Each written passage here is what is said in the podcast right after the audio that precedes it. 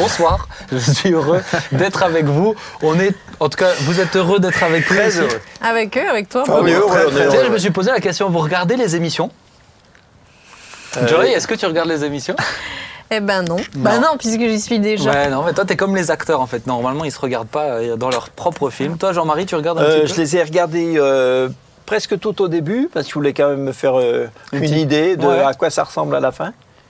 Euh, maintenant, Moins. un peu moins. Et toi. Jérémy Moi, j'en ai vu deux, trois, pas plus. Eh, mais En fait, je pense que vous êtes les moins assidus de tout le monde. Mais, Mais oui, on mais y si t'as déjà fait temps. le film, tu Ouais, vas mais pas te le, nous, te le refaire. ouais. Excuse-nous. Excuse-nous, l'artiste. Peut-être que tu vois d'autres choses euh, seraient nées dans ton cœur si tu avais. Mais c'est pas grave. Écoutez, en tout cas, moi, je suis heureux. Maintenant, de souvenirs, vous enregistrez pas toutes les émissions. On s'y retrouve. Mm. Donc celles où vous ne tournez pas dedans, vous les regardez. Euh, et comme euh, te le disais-je plus avant, euh, effectivement, je les ai d'abord toutes regardées. Oui, non. mais- Il reprend ses Non. réponses. Non, non, mais un paquet, hein, j'en ai regardé Oui, un paquet. C'est bien. C'est bien. En tout cas, C'était moi, déjà dans les années. euh, pff, oh là. il y a longtemps. Il y a longtemps. Ben Quand ouais. t'étais jeune, Jean-Marie, On est, on est bientôt sur la fin de la première saison. hein. Mm. Chaque année, on va essayer de faire une saison. On est bientôt sur la fin de la Ah oui, première les Tu saison. nous demandes si on les regarde pour savoir si tu nous vires pour la prochaine ou. Ah, mais ça, je vais y réfléchir. hein. Mais en tout cas, voilà, a déjà de nouvelles idées pour la saison 2. On est sur la sellette. Vous êtes sur la On va se sellette. Faites attention à vous, les réponses d'aujourd'hui seront déterminantes, je vous préviens. Bon. En tout cas, je suis content de t'avoir, Joy, avec moi ce soir ou aujourd'hui, quel que soit le jour bah, ou l'heure où vous regardez. Ça fait rien, on est là quand même. hein. Non, mais non, Jean-Marie, je suis Il y content de avait de la t'avoir. lumière, on est rentré. hein, on s'est installé. Non, mais voilà, on vous accueille. Tu- Il faut remplir les fauteuils, donc on vous Voilà, accueille. Toi aussi, Jérémy? Euh, moi, je veux bien. C'est ça que tu me dis Non, je t'ai rien demandé. Je Ah, suis heureux de te voir. Ça. Euh, Merci, c'est gentil. C'est génial. En tout cas, aujourd'hui, on va avoir un sujet, euh, on va avoir une personne vraiment qui a un témoignage euh, particulier, prenant. Je dirais, ça va, je pense, en tout cas, encourager plusieurs personnes euh, pour euh, la suite. Peut-être vous pourrez être, ab- vous pouvez être abattu, mais là, ça sera l'exemple même, l'exemple vivant. On peut se relever de, en tout cas, je le crois, de tout. Et on va commencer avec un premier sujet, un sujet qui n'est pas à propos de cette personne, c'est un sujet euh, euh, qu'on m'a soumis et que je trouve assez intéressant. Et je vais vous donner l'intitulé. Est-ce une honte de placer une personne âgée en EHPAD? Euh, c'est très actuel. Pourquoi? Parce que, alors je vous donne quelques stats. L'INSEE pré- prévisionne, et l'adresse aussi. En retenant une définition large de la perte d'autonomie, 21 millions de seniors en France en 2030, dont 3 millions en situation de perte d'autonomie. En 2050, ces chiffres se porteront respectivement à 25 millions et 4 millions de personnes âgées en perte d'autonomie. Compte tenu des habitudes de prise en charge de la perte d'autonomie dans notre pays, ce sont ainsi 108 000 seniors qui seraient attendus en EHPAD d'ici 2030 et 211 000 de plus entre 2030 et 2050.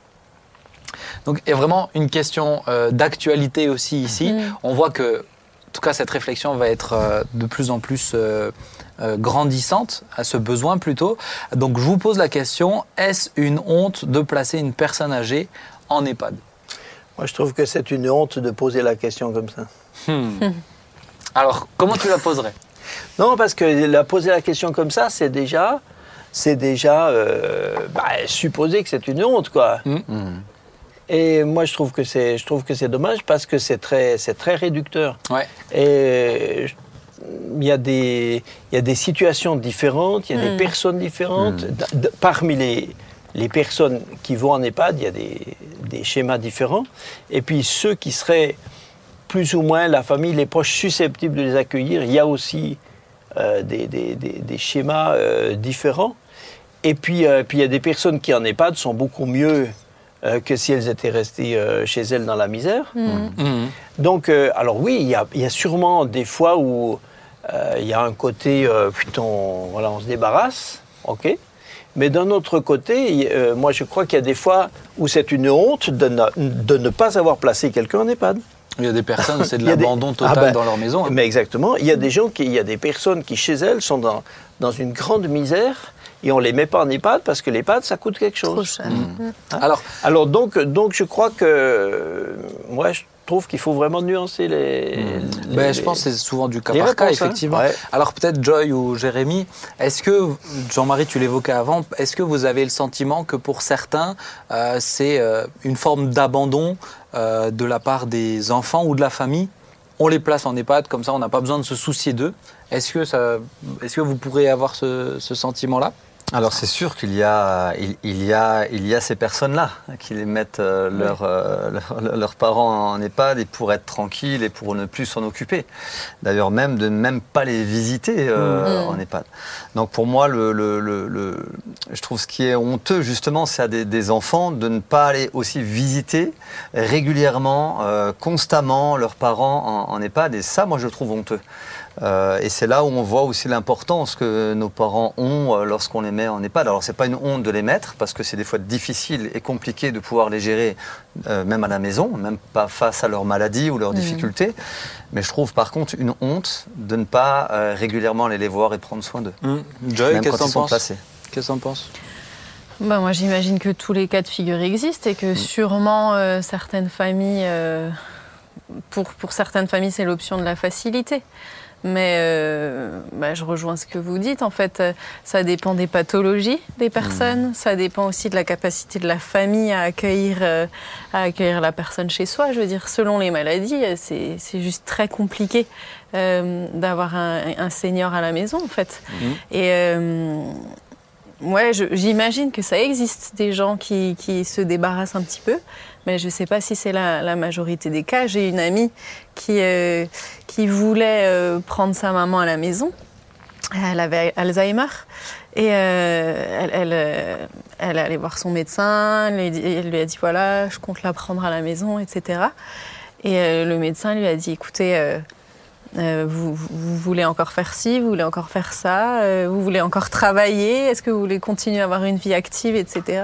Ben oui, je compte encore aller travailler, etc. Ben, le médecin lui a dit ben, dans ce cas-là, vous oubliez le travail, vous oubliez tout en fait. Mmh, hein. ouais, Donc, euh, C'est ça. donc, euh, et puis elle a placé sa maman en EHPAD et elle m'a dit j'ai jamais vu ma maman aussi heureuse. Hmm. Aussi parce qu'elle était entourée de personnes, euh, de, de personnes avec qui elle a pu devenir amie. Elle était bien prise en charge, etc. Ça dépend aussi des EHPAD évidemment. Bah, c'est ce que j'allais dire. Je pense que ce qui fait aussi euh, remonter peut-être ce genre de sentiment, c'est euh, les reportages qu'on voit sur certains EHPAD, effectivement, Mm. certains EHPAD, certains rythmes, Bien même sûr. des, des, euh, des, euh, des personnes qui sont là en charge d'accompagnement qui disent on n'a pas le temps. Oui. On n'a pas le temps. Euh, on fait une vraie douche avec, euh, avec eux deux fois par semaine parce que sinon, il faut juste qu'on passe au gant de toilette parce qu'on en a 20 à faire dans la matinée. Euh, Il y a un peu ce côté euh, abandon dans les EHPAD, Hmm. peut-être qui donne cette, euh, Mais cette j'ai sensation. discuté avec une infirmière qui justement euh, travaillait dans un, un EHPAD et qui m'a dit mais c'est c'est vrai que des fois c'est inhumain en fait. On leur emmène le repas mais on a tellement un rythme euh, calé que des fois ils n'ont pas le temps de finir de manger on revient chercher le plateau.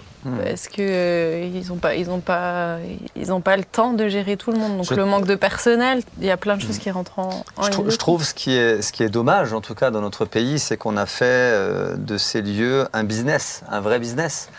Dire, aujourd'hui, c'est des actionnaires qui sont derrière tout ça et on en fait un- une machine à, à argent, en fin de compte. Mm. Et euh, on- n'est plus forcément à prendre. Alors, je dis pas tous, hein, bien sûr. Oui, il y a certaines chaînes Bien sûr. par exemple. ouais. Mais euh, mais il y a des fois, on oublie de prendre réellement soin de la personne et, euh, et de l'accompagner ben, jusqu'au bout. Souvent, Mm. ben, souvent c'est c'est jusqu'à la mort. hein. Ouais. Donc, et je trouve que c'est ce qui est dommage, c'est que ça, on en a fait un- une machine une machine à argent, quoi. Mais Jean-Marie, c'est la même chose que oui, c'est la même chose que tout le médical et tout le médical. Mm. hein. Combien d'infirmières aimeraient vraiment euh, prendre le faire temps voilà faire leur travail de manière euh, dans, dans- incluant du relationnel qu'elles- que techni- techniquement elles n'ont plus le droit, Ouais. euh, Ah plus la possibilité de faire. Ah oui. Mais moi, je vois ma maman euh, était est restée chez elle, toute seule chez elle dans son appartement jusqu'à 99 ans. ça va hein Et euh, donc euh, voilà, on a fait- et, et puis et puis honnêtement, il y a eu un moment où ce n'était plus possible. Mm. Ou alors il fallait, ou alors il, fallait que, il aurait fallu qu'on trouve une personne qui, qui, qui vive avec elle dans, dans, dans, dans l'appart. Mais financièrement, c'est pas possible. D'abord, ces personnes-là n'existent pas. Et puis, et puis, euh, et puis c'est financièrement, c'est impossible parce que même une personne, ça suffit pas. Il faut qu'elle ait, le droit quand même de sortir et puis de- d'avoir des jours de congé. Donc en fait, il t'en faut au moins salarié presque deux. Mm. C'est impossible. Ouais. Et quand on a décidé de, quand on a décidé de la, donc de lui proposer ce qu'elle a accepté, de la mettre dans son EHPAD maintenant ici euh, sur Mulhouse, Et, euh, eh ben, évidemment, c'est évidemment c'est un temps où, euh, euh, bien sûr, c'est c'est un changement, un changement vraiment difficile. hein. Mais oui. Mais, mais euh, avec le temps, c'est fait. Et je vois comme elle était angoissée avant. Parce qu'avant, tout était angoissant. Si ça sonnait à la porte, elle ne savait pas si elle va ouvrir, si elle va pas ouvrir. Une fois, elle était agressée jusque dans, Dans dans, dans la maison. Donc, donc c'est très, très angoissant. Tout, est, tout est, devient impossible. Et finalement, ben maintenant, c'est quand même mieux. Maintenant, euh, maintenant, bien sûr, on n'y va pas tous les jours. Mais avant, on n'allait pas tous les jours. J'allais pas tous les jours non plus. Combien de Ouais. temps tu penses qu'elle a. Toi, tu, pour toi, elle a mis combien de temps à s'acclimater? Ah, C'est une nouvelle forme de vie, en fait. hein. Ah oui, oui, c'est une nouvelle forme de vie. Euh, moi, je dirais qu'il y a eu un moment, euh, un moment difficile autour de six mois à peu près. Et puis, euh, et puis après, c'est. Mais ça, c'est aussi compliqué avec le fait qu'on est tombé dans Covid. le, le Covid. Oui. Euh, donc six mois après. Et six mois après, on- alors là, c'est encore pire parce que six mois après, on n'avait même plus le droit d'aller avoir. visiter. Mais, mais j'ai remercié le Seigneur qu'on ait, qu'on ait fait ça dans ces temps-là. Si on ne l'avait pas fait à ce moment-là, pendant tout le Covid, elle serait restée à Grenoble, Mm. toute seule, dans son appart. Et, et les, personnes, les personnes qui venaient la voir n'auraient plus pu venir non plus et tout. Ben, elle serait morte de chagrin et d'angoisse toute seule dans, sa, dans sa Mm. maison. Ouais, juste. Non, non, vraiment, j'ai dit, mais heureusement qu'on a fait ça. Mais c'est vrai qu'en tout cas, Jérémy, tu avais dit quelque chose d'important. C'est le, le, euh, les familles qui ne vont pas visiter aussi. Où c'est là, pour le coup, peut-être des fois, une forme quand même un petit peu de. On se décharge d'un- d'un problème, euh, excusez-moi d'employer ce terme-là, mais pour certains, on a un peu cette impression-là. Moi, je sais que quand. Bah, ta maman est arrivée, c'était un sujet de joie de disant bah, ça sera plus simple de la bah visiter oui. et que tu la visites régulièrement. c'était mieux. Et tu la visites régulièrement. J'étais à, j'étais à 500 km de chez elle, donc on se voit plus souvent qu'avant. Ouais. Donc l'EHPAD, l'EHPAD, c'est pas, euh, l'EHPAD, c'est pas, c'est pas le remplacement de la famille. De toute façon, les gens qui, qui ne visitent pas leurs euh, leurs personnes âgées dans les EHPAD, Ils visitent pas s'ils la é- maison. s'ils étaient chez eux, ils, y- ils, y- ils y vont pas non Ils plus. vont Pas plus. Bah oui. C'est ça. Mais pour moi, ça, ça sous-entend quelque chose d'autre, c'est notre culture.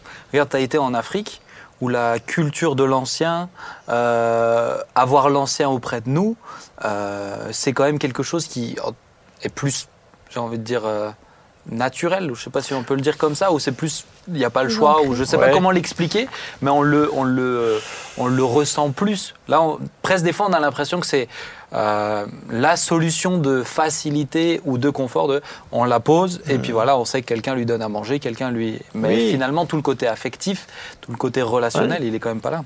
Oui, mais d'un autre côté, laisser quelqu'un chez soi pour pouvoir dire il est chez lui, et puis tu sais plus s'il mange ou s'il mange pas. Combien on en voit des, des petits vieux comme ça quand les gens viennent, ils s'aperçoivent que.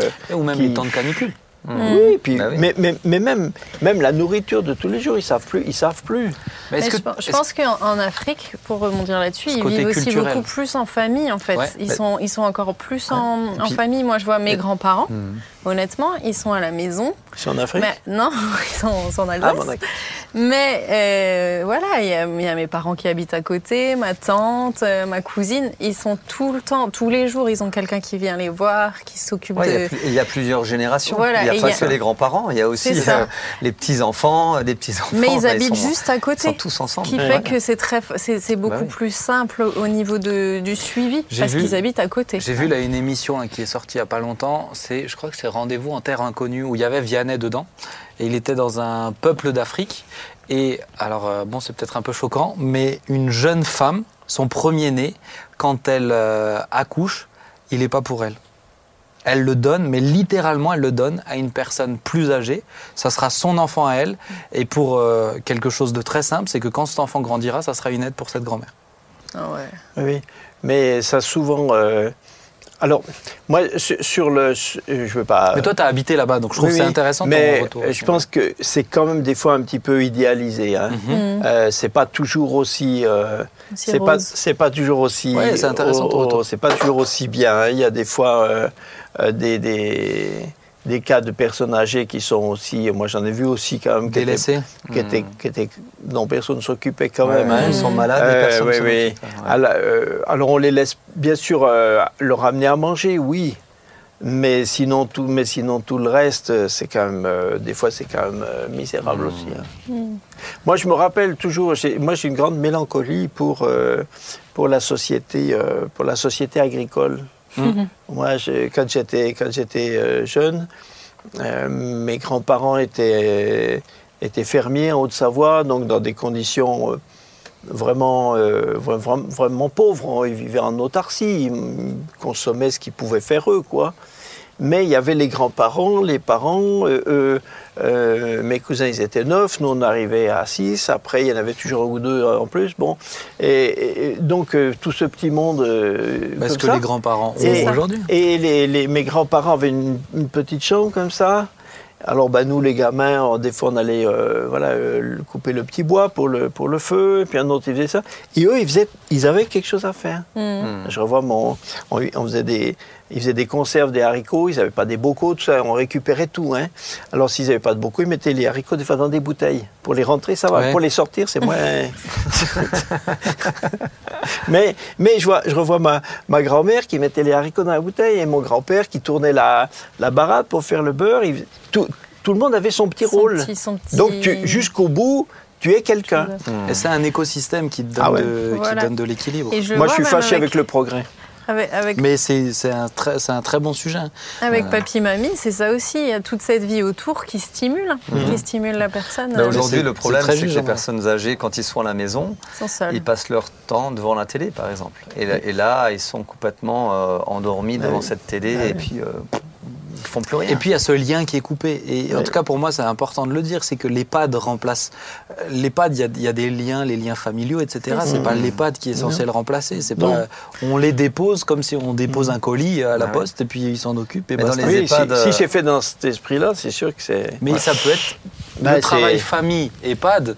Bah. Tu vois, il y a un très bon film. euh, Joy, je Ouais, sais que tu le connais, qui s'appelle Le Père. Ouais. C'est ça. hein Vas-y. Ouais, c'est un film que j'ai vu dernièrement, mais alors franchement au début il est vraiment perturbant. Mais justement euh, c'est euh, c'est un film qui raconte l'histoire d'un d'un vieux monsieur qui a Alzheimer en fait et qui habite chez sa fille. Mais euh, bon je veux pas vous spoiler le film, mais au début dis tu ne, tu ne comprends rien, mais parce qu'en fait tu es dans l'esprit du monsieur. C'est comme si tu, tu vis Ah ce que lui vit. Hum, mais tu m'as spoilé le film à moi alors quand tu me l'as raconté. Ouais, sûrement. Oh, Mais, et tu vois la fille de, de cet homme qui fait tout son possible pour le garder à la maison, pour, pour faire venir des aides, pour qu'il reste dans son environnement. Et en fait, au final, le mieux pour lui mais oui, et le mieux pour, euh, bah, pour la Pour- famille pour aussi, pour l'équilibre. c'est et c'est quand il est placé euh, quand sûr. il est placé en EHPAD avec les Mais soins qui vont avec et parce- la visite Mais oui, régulière parce qu'une personne âgée, il n'y a, il y a pas forcément, euh, alors c'est pas systématique, mais il peut y avoir bah, notamment des maladies. Mais euh, regarde, Mhm. là, par exemple, je prends les maladies euh, euh, psychiques, Ah, la schizophrénie, des fois c'est impossible d'avoir un schizophrène à la à la maison. maison, bah oui. Oui, oui. Alors, Des fois, bon, c'est ça, impossible. autre- Mais, mais non, ce que je veux dire par là, c'est que euh, il n'y a pas que l'âge en fait. Il Oui, n'y a pas que l'âge. bien sûr. Il peut y avoir d'autres choses qui sont Bien sûr. englobées dedans et que tu es obligé de prendre en compte. Quoi. Mais en EHPAD, en même temps, ils ont, euh, ils ont enfin moi j'ai ma grand-mère qui était en EHPAD euh, jusqu'à la fin de ses jours. Euh, elle y est, je pense, restée à peu près 5 ans. Euh, mais il y avait tout le temps des activités. Ouais. Je veux dire, à la place d'être deux. Alors, elle, elle restait avant, quand elle était à la maison, elle restait devant la télé toute la journée. Eh ben, en EHPAD, il y avait le goûter, ils se retrouvaient tous, ils jouaient aux dames, euh, il, il- il y avait quelqu'un qui venait faire de la, cou- de la couture, euh, du tricot. Enfin, une vie il y avait sociale en tout fait. le temps de Mhm. l'activité, des activités. Et du coup, elle était, elle était jamais toute seule, parce qu'il y avait une grande pièce où tout le monde était là et il y avait de la vie. Et je trouvais ça juste excellent. Je Pour moi, trouve, pour euh, moi l'EHPAD, c'est le, le vrai problème, c'est pas l'EHPAD. Le vrai problème, c'est le délitement des, des- des relations, C'est des ça. relations Mhm. familiales, de la, de la culture de famille, de, j'allais dire euh, tout simplement de l'amour fraternel. Quoi. Mhm, le, vrai ça. problème, est- le vrai problème est là. C'est la motivation pour laquelle ouais, tu les c'est mets. tout à fait euh, ça. c'est ça. Et je rejoins par contre quand même, dans certains cas, bien sûr pas tous les EHPAD, mais le côté euh, très business euh, qui est dedans et qui impose à des professionnels pour qui ça vibre au fond d'eux, ce côté Mhm. relationnel, etc. bah, juste d'avoir l'impression d'être euh, d'être des machines et que c'est et que c'est euh, et que ces personnes-là, euh, elles ont même plus le temps de s'arrêter. Oui. et de- Ouais, c'est ça. Et ça, je peux, ça, je suis quand Mais même après, il assez y a, d'accord. mais il y a vraiment EHPAD et EHPAD. Oui. Oui, c'est ça. Parce que moi, on- parce que j'entends que des fois, euh, dans ces- je, vais, je, vais- je visite aussi euh, dans d'autres EHPAD que celui où, et ma mère. Mais euh, Visite pastorale. Voilà, je visite des, euh, quand même des gens, et donc j'en connais quand même pas mal. Et on entend souvent dire oui, ils ont, ils ont trop de travail, trop de travail, de travail. Mais chaque fois que vous passez devant la petite salle, Ils sont en réunion. chaque fois que vous passez Ils sont en réunion, Non, ou- mais non, il n'y a pas de Ouais, ils sont réunion. en salle de réunion. Voilà. Et il faut quand quand même passer souvent comme ça, où il y a des tas de gens qui font rien. Et s'ils avaient, s'ils avaient un peu euh, à cœur euh, des personnes, ils iraient aussi les visiter. Moi, j'ai travaillé quelque temps en, en- en milieu hospitalier. Ben, j'avais, j'avais du temps. Ben, j'allais, j'allais, j'allais, j'entrais dans les chambres, j'allais discuter avec les gens. Ouais, c'est ça. Mais Mais par contre, chapeau quand même, parce que c'est des métiers où, selon Mm. les maladies, selon les l'âge, tu as des gens pour qui vieillissent pas très bien. C'est pas, ça doit pas être évident Ah, moi- comme. euh, ah, moi, je serais pas bon. Moi, moi, je serais- non, non, moi, je- Ah, moi, honnêtement, moi, je, moi aussi, hein. Ah, honnêtement, je pense que je serais pas bon. Je personne serais âgée pas bon. Et j'avais. Ah oui, t'as bossé, toi, Ah bah ouais, moi j'étais animateur Ah ouais. avec des personnes âgées, socio-éducatif. Ah non, donc, moi, je euh, serais faire pas les bon. Je douches, serais pas bon en EHPAD. moi. les, aller aux toilettes avec, enfin, les amener aux toilettes, les accompagner, pas moi je vais aux toilettes avec eux, mais euh, tout Merci, ça, ouais, ouais, c'est. Et puis, et puis où tu vois l'âge qui. euh, Bon, quand tu as une personne âgée où sa capacité cardiaque elle est plus qu'à 30%, et on te dit, euh, voilà, la moindre chute, euh, c'est, euh, ça Mm. peut être fatal. stressant. Ouais, et puis, il y a, et, et puis j'étais souvent euh, avec 6 tout seul, Hmm. à faire des sorties, à les faire manger, à, à les Ouais, doucher, etc. quand même. Moi, moi, ce qui me serait le plus difficile, euh, si je devais euh, travailler en EHPAD, c'est, c'est euh, de ne pas pouvoir avoir des, des projets, euh, euh, enfin c'est peut-être caricatural, mais des projets positifs. Tu ne peux avoir avec eux qu'avoir des projets de, euh, de ralentir le, ralentir le, le, le Mhm. dépérissement. Quoi. Ouais. Moi, si je ne peux pas faire des, des projets de progrès, c'est, c'est difficile. Hmm. Tandis que là, tu dis, bon, on va essayer de. Si, si on, si on, D'accompagner, en si- fait. voilà, on accompagne. si on peut garder le statu quo, Hmm. Hmm. mais tu peux pas te dire, je vais lui apprendre à faire ci. Je vais lui- Mm. Ah ouais. L'apprentissage, c'est fini. Ouais. Hmm. Bon, quoi qu'il en soit, en tout cas, c'est bon. des personnes qui ont besoin d'être et aimées Oui, et entourées exactement. et pas abandonnées. C'est ça. Bon, on va continuer. Oui. Hein ça vous a intéressé ce sujet Ah Moi, oui. ça m'intéresse. Je trouve que C'est très intéressant. C'est important comme réflexion. On va arriver sur notre témoignage. Alors, c'est Daniel. Daniel qui est avec nous et Daniel, euh, elle a euh, écrit un livre. Bonjour Daniel. Bonjour euh, Benjamin, bonjour, Bonjour. tout le monde. Bonjour. Bonjour. Est-ce que tu vas bien Daniel? Très bien, merci. Bon, alors déjà, euh, de but en blanc, je préviens tous ceux qui nous suivent, Daniel a écrit un livre qui s'appelle De la terreur à la grâce. Et euh, à peu près toutes les questions que je vais euh, évoquer avec toi, Daniel, sont tirées de ce livre-là qui raconte sa vie. C'est Pour moi, ça, ça raconte le relèvement d'un être humain euh, qui pourrait être tombé euh, à la plus bas, dans, la, dans la plus basse des catégories de presque l'inhumanité, on va l'évoquer. Et puis Dieu qui a su la relever. Donc on va évoquer ça avec toi, Daniel. Alors je vais commencer simplement. Ta vie, ton enfance n'a pas com- a commencé plutôt de manière assez dramatique. Tout de suite, dès ton arrivée sur cette terre, est-ce que tu peux nous en raconter une bribe et ensuite on ira un petit peu plus loin? Oui, bien sûr. En fait, oui, comme je suis l'héritière d'un scénario familial comme tout le monde, mais le mien était plutôt euh, violent, bête, inconscient, méchant. Et donc, euh, abandon à la naissance, euh, viol infantile, euh, rejet, orphelinat. Hmm. Je pense Enfin, j'en- passe. La, la première chose qui m'a marqué euh, dans ce livre, c'est qu'on a l'impression que, alors c'était même avant la naissance, mais à la première seconde arrivée sur Terre, on, tu le dis clairement, tes parents ne t'aimaient pas, mais pas juste. Souvent, ce qui est le cas, c'est un peu l'abandon du père. C'est c'est et la maman et le papa qui ne te voulaient pas. C'est ça, exactement, oui. Alors, toi, tu, tu, euh, alors ensuite, tu as expliqué que tu as dû aller en orphelinat. À un moment donné, tu es allé, je ne veux pas raconter tout le livre, parce que aller le lire, vraiment, ça Mm. vaut le coup. Il est mieux, oui. euh, sur philadelphie.com. Hmm. Euh, mais euh, il y a un moment qui est terrible pour moi, et ça me semble important euh, de l'évoquer. C'est une scène qui, qui, euh, qui est marquante, c'est lorsque ta maman a toléré des viols euh, à ton égard de la part de personnes qui étaient là. Ta maman avait dû se prostituer et elle a toléré des viols de la part d'adultes alors que tu avais à peine 5 ans. Et ma question, c'est la suivante pour toi, Daniel, c'est euh, aujourd'hui, avec du recul, avec toutes ces années, comment est-ce que tu expliques cette attitude de la part d'une mère? Aujourd'hui, 70 ans, 65 ans après, je peux dire, j'ai j'ai compris que ma mère était une, une femme enfant qui avait toujours été dans elle était dans un elle, elle, a grandi dans un milieu bourgeois colonial avec tout pas pas elle a pas grandi avec l'amour de ses parents c'était ce qu'on appelle, appelle domestique j'aime pas ce mot là mais voilà, c'est pour, que vous compreniez mieux. Quand elle a quitté mon père, euh, pour les raisons que vous trouverez dans mon livre, entre autres, euh, elle s'est retrouvée dans une réalité qu'elle ne connaissait pas, avec une fille qui était une petite fille qui était un boulet pour elle. Mon père ne voulait pas de moi, elle ne voulait pas de moi, elle était obligée de me prendre avec elle. Et puis voilà, c'était euh, ça, ça, lui rapportait un peu plus d'argent, je pense, de pouvoir donner la petite. J'imagine, hein, à l'époque, je n'avais pas entendu, mais ça paraît un peu. Je veux pas la juger. Hein. Je la juge pas. C'est pas dans des jugements, c'est dans des factuels plutôt. Oui, mais oui, bien sûr. C'est pas évident. Euh, euh, pour se relever après, j'ai mis 53 ans pour me relever de mmh. ça. On va, on va, on va revenir justement sur cette étape où tu t'es relevé tout à l'heure, mais pour moi, c'est pour comprendre comment tu t'es relevé, je pense que c'est important de comprendre où, tu en étais.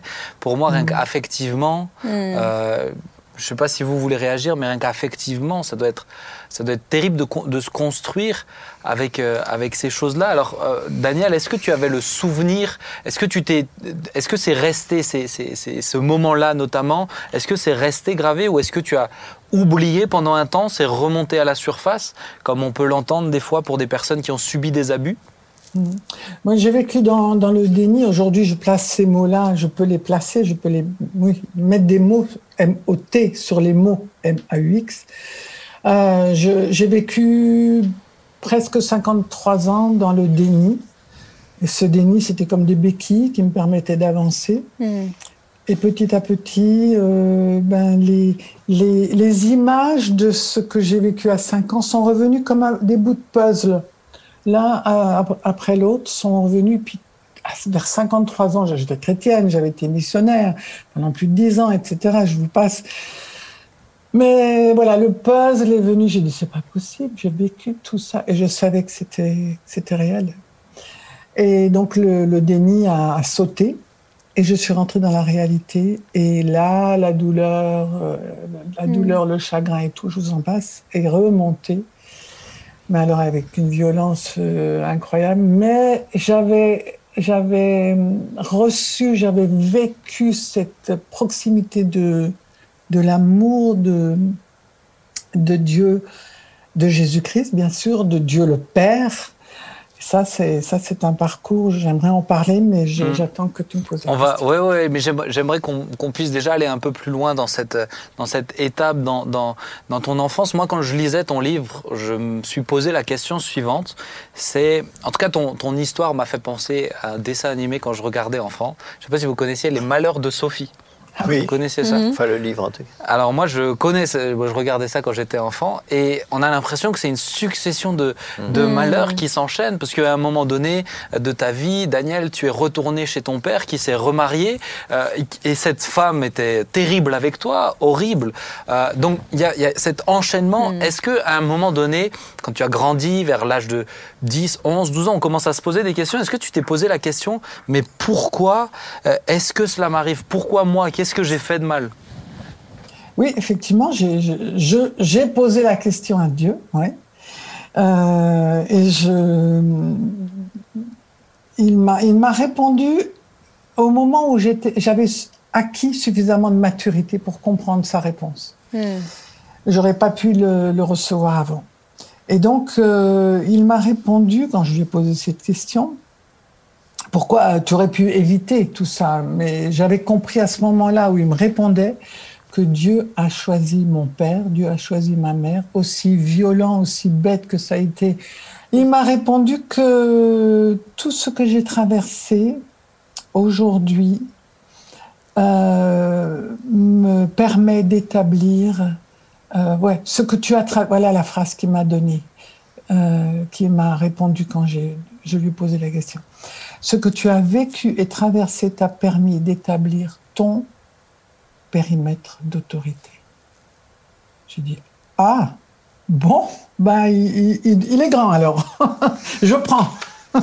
Mais c'était, oui, ça. Euh, je, pense que vous comprenez ce que ça, ce, qu'il y a là-dedans dans ce. Ouais, peut-être. Est-ce que, est que tu peux essayer de l'expliciter un petit peu davantage quand même? Alors, périmètre d'autorité sur l'abandon.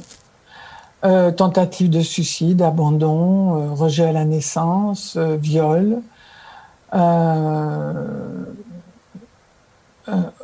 orphelinat, ben oui, c'est le rejet. Euh, divorce, avorte, viol euh, en tant qu'adulte, avortement, euh, divorce, donc je l'ai dit. et oui, j'ai rencontré des. Je me suis mariée deux fois avec des hommes qui me ressemblaient et qui ressemblaient à mon père. parce que j'avais pas d'autres d'autres, comment dire, euh, références. Mmh, de repères, ouais. Ah ouais, d'autres repères. Et donc, euh, ce qui m'a détruite encore plus, mais c'est à travers ces, euh, ces situations que Dieu m'a, il m'a rejoint de toute façon. Il était avec moi, ça je savais, mais mais il, a, il m'a fait comprendre qu'il y avait quelque chose qu'il voulait atteindre en moi qu'il voulait atteindre en moi. Et, et j'étais pas prête. ça, ça, a mis. Euh, j'avais près de 60 ans quand il m'a révélé ce qui hmm. n'allait pas dans ma vie. Hmm. Il n'aurait pas pu me révéler avant, j'étais pas prête. Et tu étais, et tu étais déjà euh, chrétienne depuis, depuis de nombreuses années. Donc justement, à quel âge tu t'es, ah, à quel âge t'as rencontré le Seigneur? Alors j'ai rencontré euh, c'est pas moi qui l'ai rencontré, c'est lui qui m'a rencontré. Alors, à quel âge t'as-t-il rencontré? Alors, il m'a rencontré, j'avais 23 ans. 23 ans Oui, 22, 22 et demi, 23 ans. Est-ce que ça a été facile pour toi? Alors, je me dis guillemets au mot facile ou emploie le mot qui te semble plus juste, mais avec tout ce bagage euh, euh, et tout ce passif, est-ce que ça a été logique de rencontrer Dieu ou moi, je dois dire que honnêtement, ben, un peu cette question que je te posais tout à l'heure, euh, avec tout un passif comme ça, naturellement, je me dis, bon, ben, la première chose qu'on se dit, ben, si vraiment tu existes, alors faut que tu m'expliques pourquoi tout ça, tout ça s'est passé et, presque rentrer en conflit, en opposition. Comment ça, fait, comment ça se fait que tu as abdiqué, accepté que tu as besoin de Jésus? Alors, euh, il, est, il, est, il s'est révélé à moi à un moment, ben, j'étais dans la prostitution. J'avais 22 ans, de, 21 ans à 22 ans, j'étais dans la prostitution. Mais c'était horrible, je, suis tombée dans, glissée dans la prostitution. Mon livre, dans mon livre, j'explique. Euh, donc je passe ce détail, vous le trouverez dans mon livre. Euh, et là, j'ai dit, toi là-haut, moi je sais pas qui tu es. Si tu existes, sors-moi de là. Tu n'as jamais rien fait pour moi. Mais j'ai été en colère hmm. contre lui. Euh, excusez-moi du terme trivial, je l'ai engueulé. Et il m'a pas répondu, mais j'ai ressenti une, une présence sécurisante de plus en plus euh, forte dans les jours qui ont suivi. Et je lui ai dit, mais c'est quoi ça? Et un peu plus tard, à travers des amis d'enfance que je voulais plus voir parce qu'ils me parlaient de Jésus et puis moi ça me ça me passait au-dessus. Et ça m'agaçait de, des chrétiens, moi je ne pouvais pas les supporter, excusez-moi, hein, mais comprenez. et quand euh, Jésus s'est révélé à moi, j'ai dit Ah non, pas Jésus. Non. Les religieuses à l'orphelinat qui me parlaient de Jésus, elles me battaient tous les matins parce que je pissais au lit. Et ah non, ah non, non, non, c'est pas possible. Là, on a un compte à régler ensemble. C'était terrible. Hein. Et il a il a su avec amour, j'ai envie de pleurer tellement, ça me touche encore aujourd'hui, avec amour, il, est, il, a, su se révéler à moi avec amour, sans jugement, sans, et ce qui fait que son amour, euh, son non-jugement, euh, me prendre tel que j'étais, a fait que j'ai pu lui raconter les choses les plus horribles que j'ai faites. C'est comme une confession. Mm. Aujourd'hui, je, je, mets ce mot dessus. Hein. À l'époque, euh, non, c'était un dialogue entre lui et moi. Et après, j'ai tout d'un coup, sans savoir ce que c'était, j'ai commencé à parler une langue que je connaissais pas. Je disais, je dis timbré. Bon, ben voilà, c'est le comble. Et puis quelqu'un m'a dit, mais non, mais non, c'est le Saint-Esprit. Je dis, ah bon, mais explique. Alors là, je comprends plus rien. Puis voilà, le Saint-Esprit ça m'a donné ce qu'on appelle de parler en langue. Je dis, ah bon, euh, j'ai passé toute la nuit, toute l'après-midi, toute la nuit à parler dans cette langue. Je ne faisais aucun effort, ça, ça, ça, ça jaillissait de, de, mon esprit. Et le lendemain matin, j'ai vu le monde, j'ai vu les personnes, je me suis vu moi-même différent. Hmm. Comme des écailles sont tombées des yeux de mon esprit. Et j'ai dit, waouh et là, je, suis, je rigole parce que j'étais totalement inconsciente. Je suis allée chez mon proxénète, euh, enfin le, boss. J'ai dit voilà, moi j'ai rencontré Jésus, je vous quitte. Ah bon, d'accord. Quinze jours après, il y a un gars qui est venu me, me tuer, essayer de me tuer. Il m'a étranglé. Mais à ce moment-là, j'étais seule dans un endroit et il m'étranglait. Et soudainement, j'ai prononcé trois mots dans la langue de l'esprit, mais il n'entendait pas puisqu'il m'étranglait. Aucun mot ne pouvait sortir de ma, de ma bouche. Et soudainement, à ma grande surprise, j'ai vu je, je l'ai vu propulsé sur le mur d'en face, à peu près trois mètres de moi. Il avait la bouche ouverte et il a à peine pu dire Qu'est-ce que tu as fait? J'ai plus de force. ah, j'ai dit C'est Jésus qui est là. Waouh Il est parti en courant. Et après, je me suis retrouvée toute seule. J'ai dit, Jésus, tu étais là. Bon, alors là, moi, je te suis partout. Hein. Là, ok, d'accord. Hmm. là, je suis d'accord. Et justement, Daniel, tu l'as, tu l'as suivi partout. Alors, tu as vécu des expériences très fortes dès le départ avec le Seigneur. Et puis, mhm. voilà, je, je veux encore une fois pas raconter tous les détails du livre, mais à un moment de ta vie, pendant plusieurs années, tu es parti en tant que missionnaire parmi le peuple Peul. Mm. qui n'est pas réputé comme étant le peuple le plus facile. Euh, tu as appris leur langue, ils t'ont pleinement intégré à eux, tu as porté du fruit, euh, ils ont vu Dieu agir au travers de toi, plusieurs miracles qui sont passés. moi, je voudrais me concentrer aujourd'hui avec toi sur, sur justement ce, cette reconstruction euh, que tu as vécue. Pourquoi? Parce que ensuite, tu es revenu en Europe. Et mhm. c'est après toute cette expérience, après toutes ces années de missionnaire, après ces années avec le Seigneur, qu'il y a un moment donné où tu as été comme, euh, euh, je le dirais comme ça, c'est comme ça que je l'ai perçu dans ton livre, mais comme stopper, il faut régler, régler les choses du passé. Mhm. Et moi, je vais poser la question. Alors, tu penses bien que c'est pas mon avis, mais ça me semble intéressant de la poser comme ça. Pourquoi est-ce que ces choses de ton passé ne se sont pas pleinement réglées dans les premières années de ton expérience avec le Seigneur? Est-ce que c'est parce que tu manquais de foi? Ou est-ce que tu n'avais que la foi dans le domaine de la mission ou de ton service? Pour quelle raison pour toi ça, il, a, il a dû falloir, à un moment donné, après la mission, vraiment t'arrêter? Mhm. Effectivement. J'avais 40 ans, 40 euh, ans passés quand je suis rentrée de la mission. Et là, c'est l'âge, euh, la, mi-parcours d'une vie. Enfin, pour une femme, ça veut dire, euh, ça peut toucher des femmes qui, qui écoutent, la ménopause moi la, ménopause je, euh, précoce, et, ce qui fait que toutes mes émotions de l'enfance m'ont pété à, je sais pas quoi, à la figure ou quoi. Et avec tous les sentiments d'abandon, sentiments de rejet, tout, tout, tout est monté. Je dis, je fais quoi avec ça? Je savais pas ce que c'était.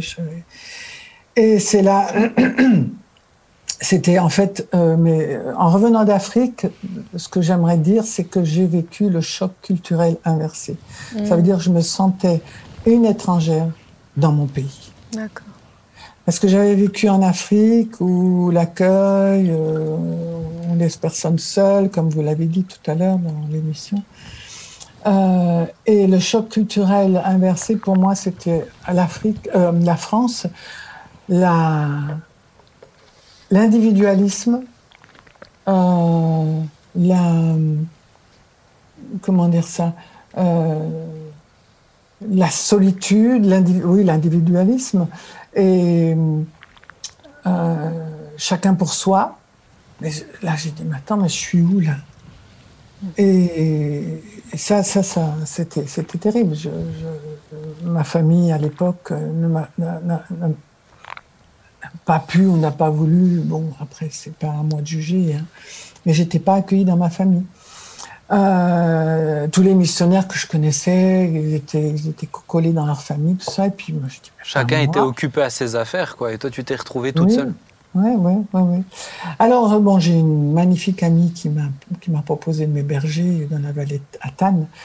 Euh, et j'ai pu, j'ai pu passer euh, le temps qu'il fallait pour. Euh, Mais qu'est-ce qui, qu'est-ce qui, qu'est-ce qui, pour toi, avec du recul, maintenant que tu as passé cette étape-là, qu'est-ce qui explique le fait que ça se soit passé après la mission, après tout ça? Comment ça se fait qu'il a fallu attendre, tu avais 22 ans quand tu t'es converti, 40 ans quand tu es rentré de mission, il a fallu attendre toutes ces années pour régler ces problèmes du passé?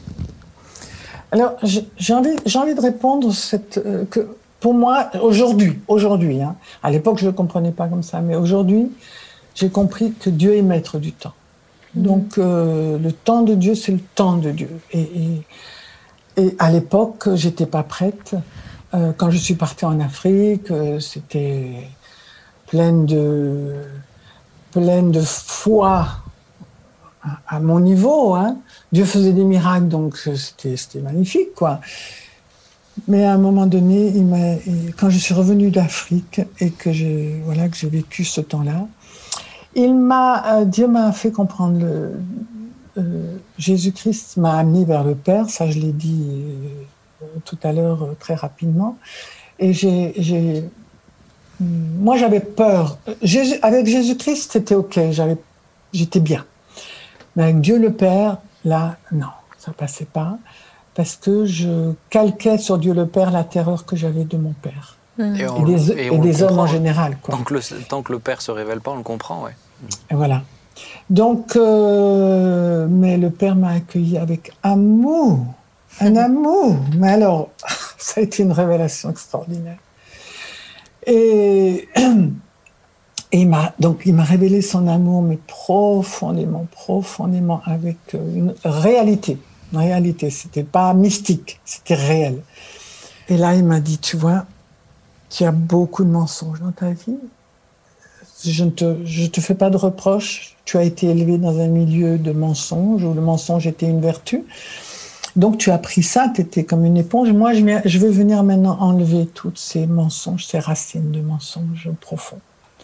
Ça a pris du temps, du temps, du temps, mais je l'ai laissé faire et tous les, les comment dire, euh, les mensonges qui, qui, qui ponctuaient ma vie soient parfaites, euh, soient fortes, avec tous les mensonges que ça comporte.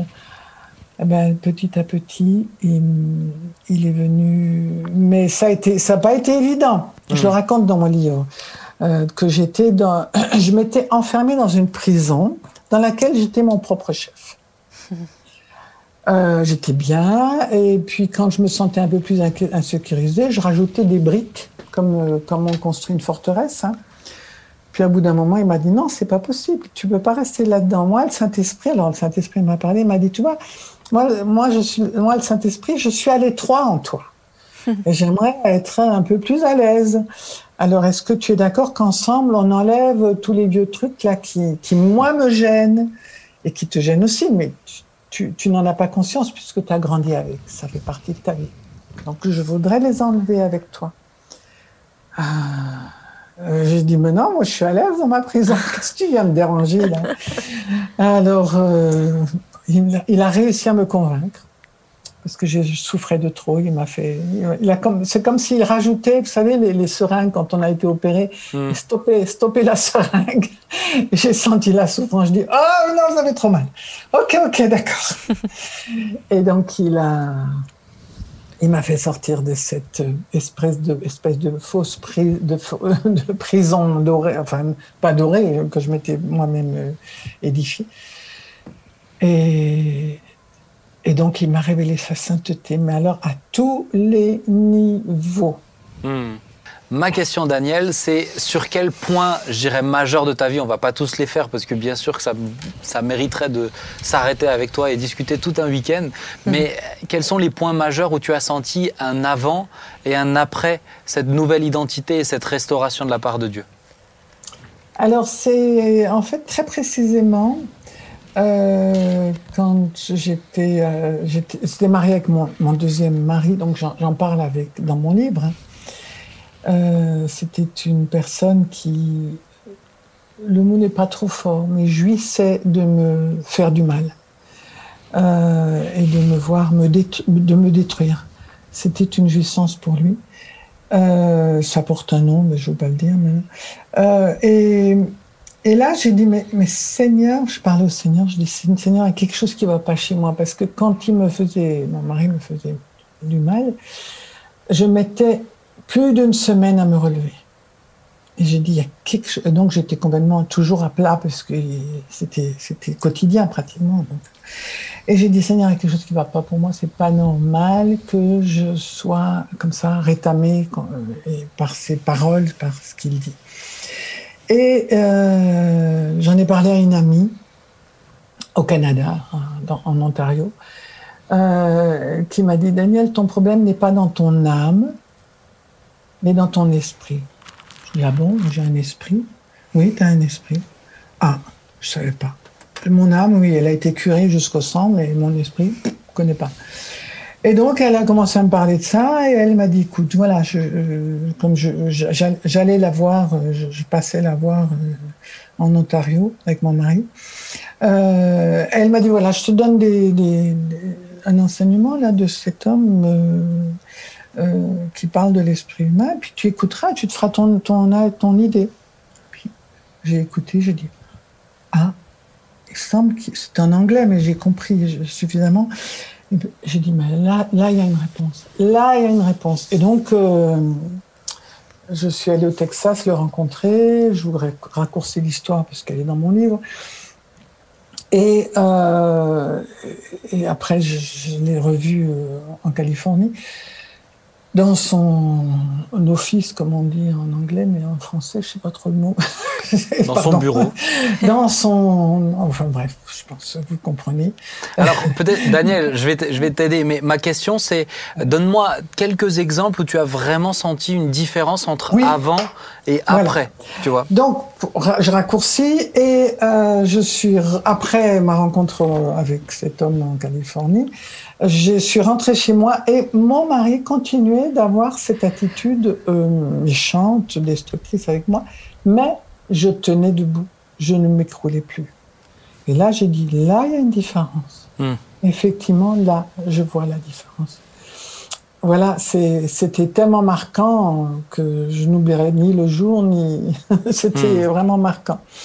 Et ce qui fait qu'aujourd'hui, euh, je pense que tu arrives à la conclusion ben, ben ouais, alors peut-être déjà j'aimerais ensuite laisser la, place aux, personnes sur le plateau, mais euh, en tout cas on se rend compte que quand Dieu nous relève, il y a une différence très concrète et marquée. Cette nouvelle identité que Dieu nous donne, une fois qu'on la vit, qu'on l'applique au quotidien, il y a une différence euh, évidente, mais dans le pratico-pratique, euh, là pour le cas de Daniel, c'était par rapport à son ben, ex-mari qui était agressif, violent à son égard mais il, peut y avoir plein d'autres choses en fait. Je sais pas, les Joy, Jean-Marie, Jérémy, qu'est-ce que vous aimeriez dire?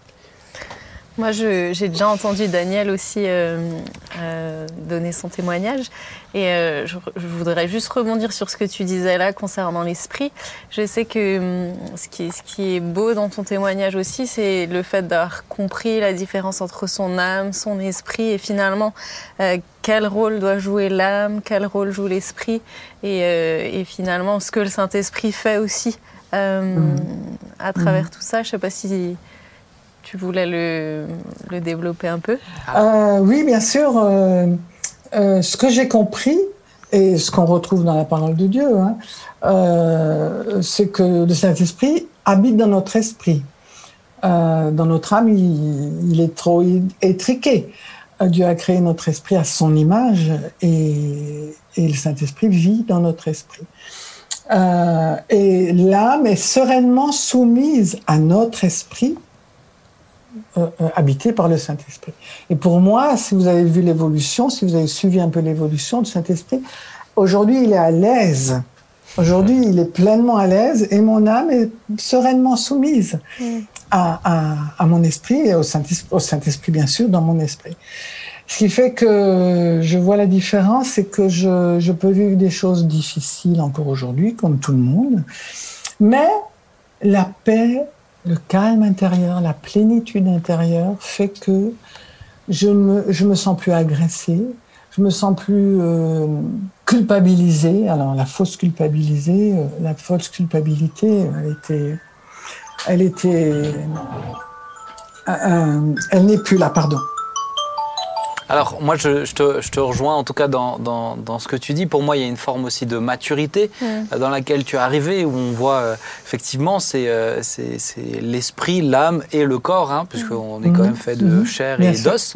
L'esprit, l'âme et le corps, et c'est pas et les émotions, ni, la, ni, ni nos envies du corps qui doivent nous dicter, mais c'est vraiment là où le Saint-Esprit dirige. Jean-Marie, par rapport à l'histoire de Daniel Oui, une, alors c'est une question, et Daniel, et je ne sais pas si, euh, si on peut y répondre, mais en lisant le livre et puis en t'écoutant, je me disais, mais euh, euh, c'est dommage, enfin c'est dommage, apparemment, comme ça, ça, a l'air d'être dommage de se dire qu'il aurait, qui, qui, fallu que tu te maries deux fois avec des, voilà, dans des euh, pour des cas, euh, des cas, retomber dans des cas presque aussi difficiles que ce que tu avais vécu, enfin de façon différente, en tout cas, disons toxique, quoi.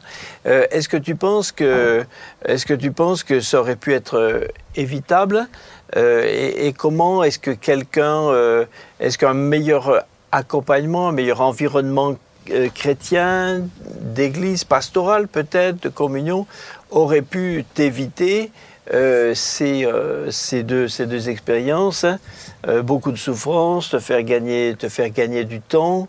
voilà.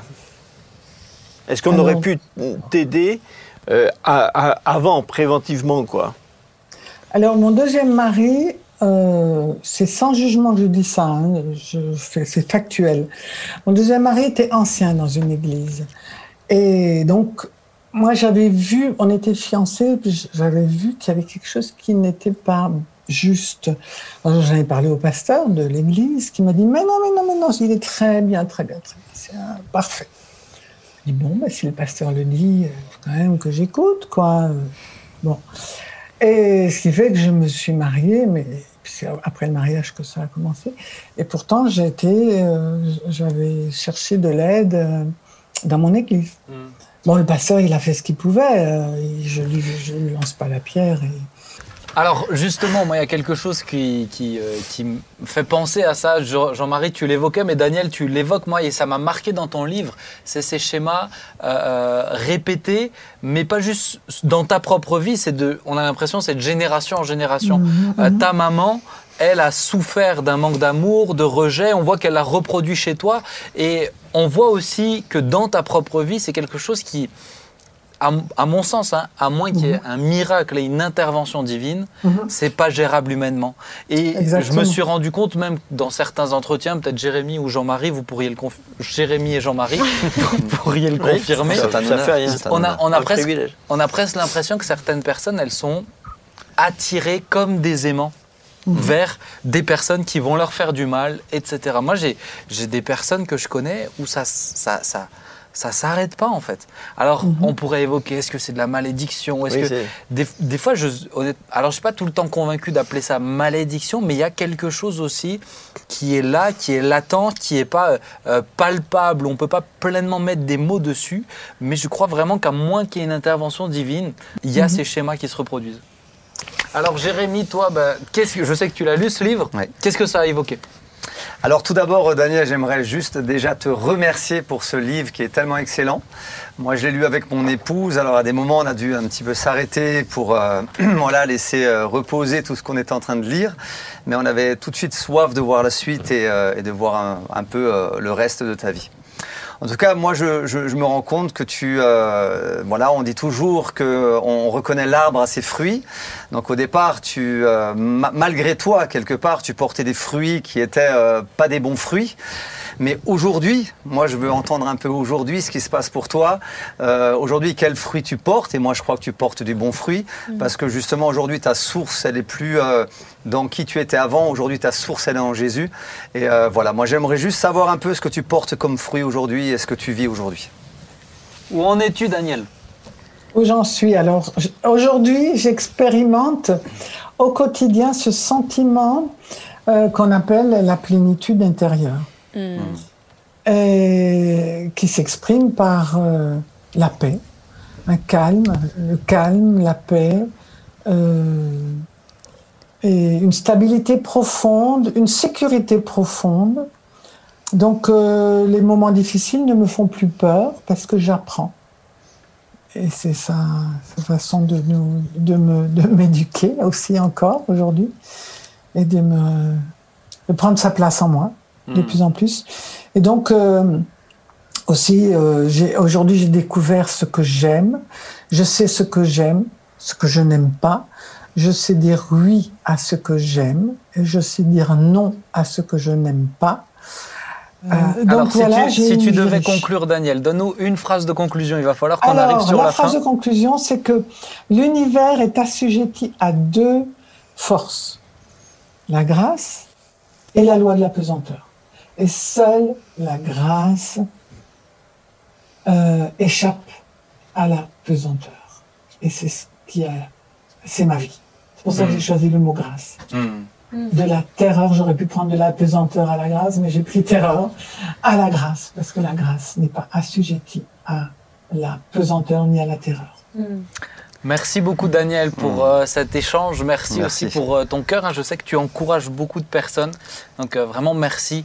Euh, et puis surtout merci au Seigneur de t'avoir relevé Ouais. de tout ça. C'est quand même à lui que revient euh, bah, le plus grand, le, toute la gloire, j'ai envie de dire. Tout à fait. Parce que sans lui, aujourd'hui, tu ne serais pas ce que tu es et on est vraiment Ouais. reconnaissant euh, de ce qu'il a fait dans ta vie.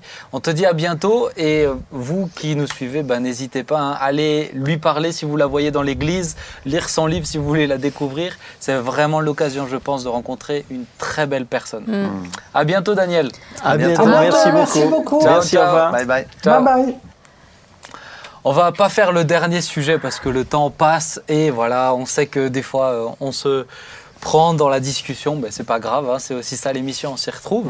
En tout cas, je trouvais vraiment très intéressant. Merci à vous d'avoir euh, échangé. Et puis, euh, ben voilà, est-ce que vous voulez dire, Joy, tu voulais dire un petit dernier mot? Ben non, moi j'ai été très heureuse d'être avec vous. Je t'ai vu m'observer comme ça de façon, je me suis dit, tiens, elle peut-être dire. Je bois tes paroles. Je- Oh. Non, mais c'est vrai qu'on on avait reçu Daniel aussi à une conférence pour les, pour les femmes. Et euh, bah, son témoignage a juste impacté tellement, tellement de personnes. Et ce que je trouve très beau, c'est c'est le shift en fait entre ce- ces, ces temps où c'était vraiment ces émotions qui la dirigeaient et le moment où vraiment le Saint-Esprit a, Mm. a pu prendre sa place et, et voilà de se dire c'est c'est pas nos émotions qui nous dirigent, c'est Ouais, c'est le Saint-Esprit. esprit. Ouais. Yes. On va prier? Yes. Jean-Marie, tu veux bien prier? Allez, merci Seigneur pour ce merveilleux euh, témoignage qui euh, peut euh, évidemment encourager tout le monde, mais je pense particulièrement à tous ceux qui sont aussi, euh, qui, qui- qui ont été beaucoup blessés de toutes sortes de façons, qui sont blessés, qui peuvent être euh, déconstruits, confus et qui ont le sentiment que c'est trop tard et euh, qu'il n'y a plus de solution, qui peuvent plus de toute façon euh, en sortir ni se reconstruire. Et pour ce témoignage qui peut vraiment leur, leur, leur donner beaucoup de, beaucoup de, de- de lumière, hein, leur montrer qu'il peut y avoir une, un bout au, au tunnel et que la grâce de Dieu est tellement, tellement puissante. Merci Seigneur de tout ce que tu as fait avec Daniel et de tout ce que tu fais avec tous ceux qui sont... euh, qui ont été euh, comme ça au bénéfice de, de cette reconstruction et tous ceux qui sont encore dans ce chemin. Merci Seigneur. Amen. Amen. Amen. Amen. Merci, à vous trois, merci Avec à toute l'équipe technique Merci, qui est avec Ben. nous Merci. et merci à vous chers amis sur le net. N'oubliez pas, vous pouvez partager cette vidéo, la liker, la commenter, discuter. Des fois, il y, a des, il y a des conversations mais qui se font entre deux personnes. Ça fait 100 ou 100, 150 messages de, de commentaires. Alors c'est marrant, c'est deux personnes qui font ces 150 messages. En tout cas, c'est vraiment l'occasion d'échanger. Cette émission, elle est là pour ça. Donc n'hésitez pas, vous pouvez la voir en replay, mettre pause si vous avez le temps de digérer, un peu comme Jérémy a eu besoin avec le livre. Vraiment, laissez-vous, faites-vous plaisir avec ces émissions, j'ai envie de vous dire. Partagez à qui vous avez envie. Que Dieu vous bénisse. À vendredi prochain. Rendez-vous à 19h. Ciao, ciao. Bye bye. Au revoir.